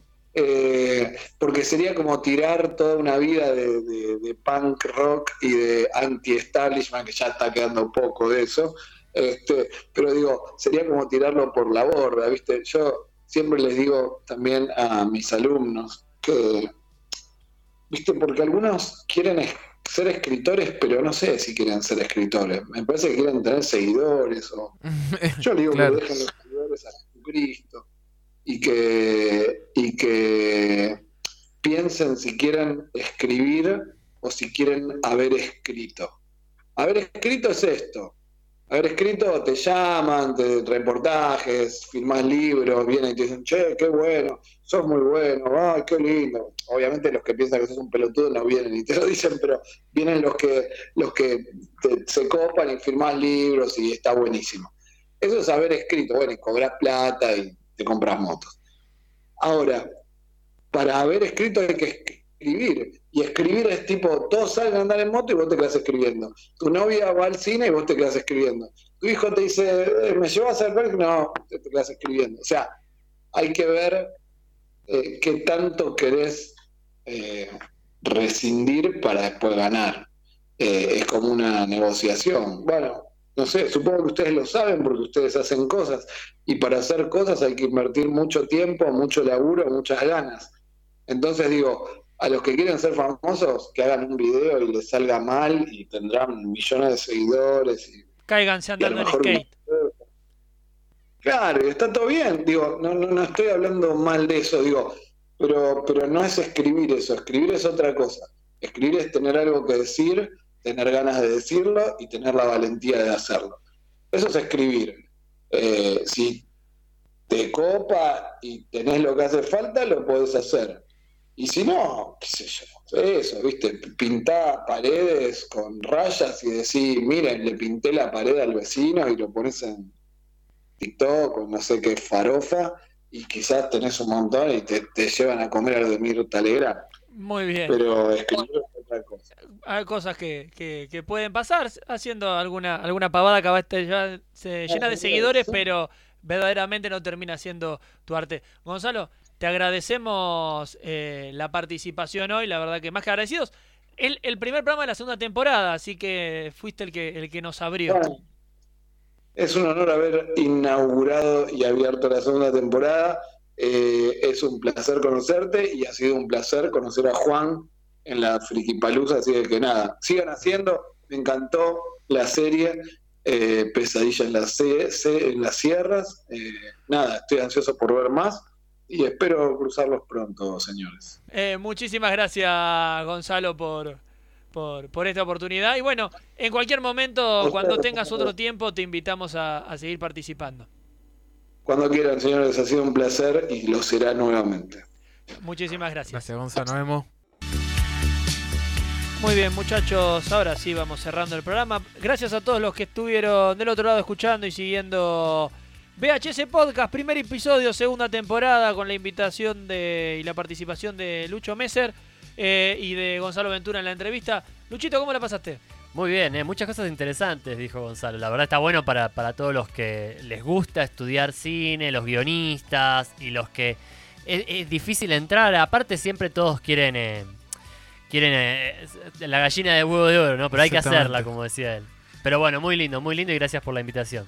Eh, Juan, gracias por haber eh, conseguido la nota con, con Gonzalo, porque fue más que interesante la, Sí, la charla con él. este, bueno, a mí particularmente que me gusta mucho el género de terror, o sea, ju- justamente eh, encontrar un es muy difícil la verosimilitud, bueno, hay un montón de cosas que son difíciles en el género en el género del terror y por ahí de repente tener a alguien que sabe un poco eh, es como que está bueno para que nada, se den una idea, por ejemplo, de lo que lleva el proceso también de repente más allá del terror de escribir un guion, ¿no? Eh, todo el proceso que, que lleva.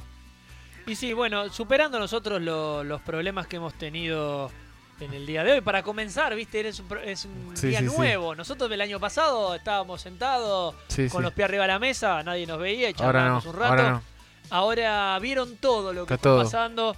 Eh, hay gente que lo va a estar escuchando en Spotify y después si quieren lo pueden ver en YouTube, si quieren ver, porque hemos pasado imágenes, no solamente han escuchado, sino que han podido ver lo que hemos estado mostrando. Por ejemplo, la, la entrevista con, con Gonzalo fue a través de videollamada, así que lo han visto a él también. Eh, y estará subido en YouTube. Vamos viendo ahora cómo nos vamos acomodando. El que lo está viendo en YouTube, felicitaciones, ya lo subimos. Eh, pero bueno, eh, nosotros hemos empezado de esta manera. Le agradecemos al operador Mimo que volvió. Encargando, participó con Ah, ahí está. Ahora, ahora lo, ahora lo van a poder, ahora lo van a poder ver. Claro. lo van a poder hacer haciendo, ejerciendo su profesión. Exactamente. Mientras, mientras, bueno, le fueron viendo el hombro, el teléfono cuando iba grabando. Eh, agradecemos a Alessio también que nos estuvo ayudando aquí en la parte de la de, de lo visual. Y también lo han visto pasar para atrás mío, así que han visto todo. Eh, le contamos a la gente que pasó Geri también por acá. Eh, para los que sigan conexión a las 16 horas en Radio Ciudad de Merlo, pasó por acá y pasó agachado atrás mío y en ese momento no estaba saliendo al aire la imagen, estábamos viendo eh, un fragmento de Esperando la carroza, así que fue muy gracioso porque le avisé cuando ya se había arrastrado por el piso, que no estaba saliendo al aire, eh, pero bueno, se arrastró un rato, vino a buscar lo que estaba buscando y, y se retiró. Si le mandamos un saludo grande. Eh, vamos a ver cómo, se, cómo, cómo lo estarán viendo en YouTube y cómo lo estarán escuchando en Spotify. No sabemos ahora porque vamos a ver cuando lo editemos. Pero lo que le podemos decir es que el martes que viene volvemos a las 10 de la noche. Porque ahora estamos todos los martes a las 10 de la noche de 22 a 0 horas. Para que se enganche con nosotros en Radio Ciudad de Merlo en la 100.7 en la aplicación de Radio Ciudad de Merlo. Eh, nos siguen en radiociudaddemerlo.com también. Y tienen el Instagram de la radio, arroba Radio Ciudad de Merlo. Y también el Instagram, arroba podcast VHS. Le agradecemos a todos por estar del otro lado. Eh, gracias, Lucho. Ah, gracias a ustedes eh, y mucha suerte con esta nueva temporada. Muchas gracias, Juan. Gracias, Nico. Lucho también. Hasta el próximo martes, gente. Muchísimas gracias.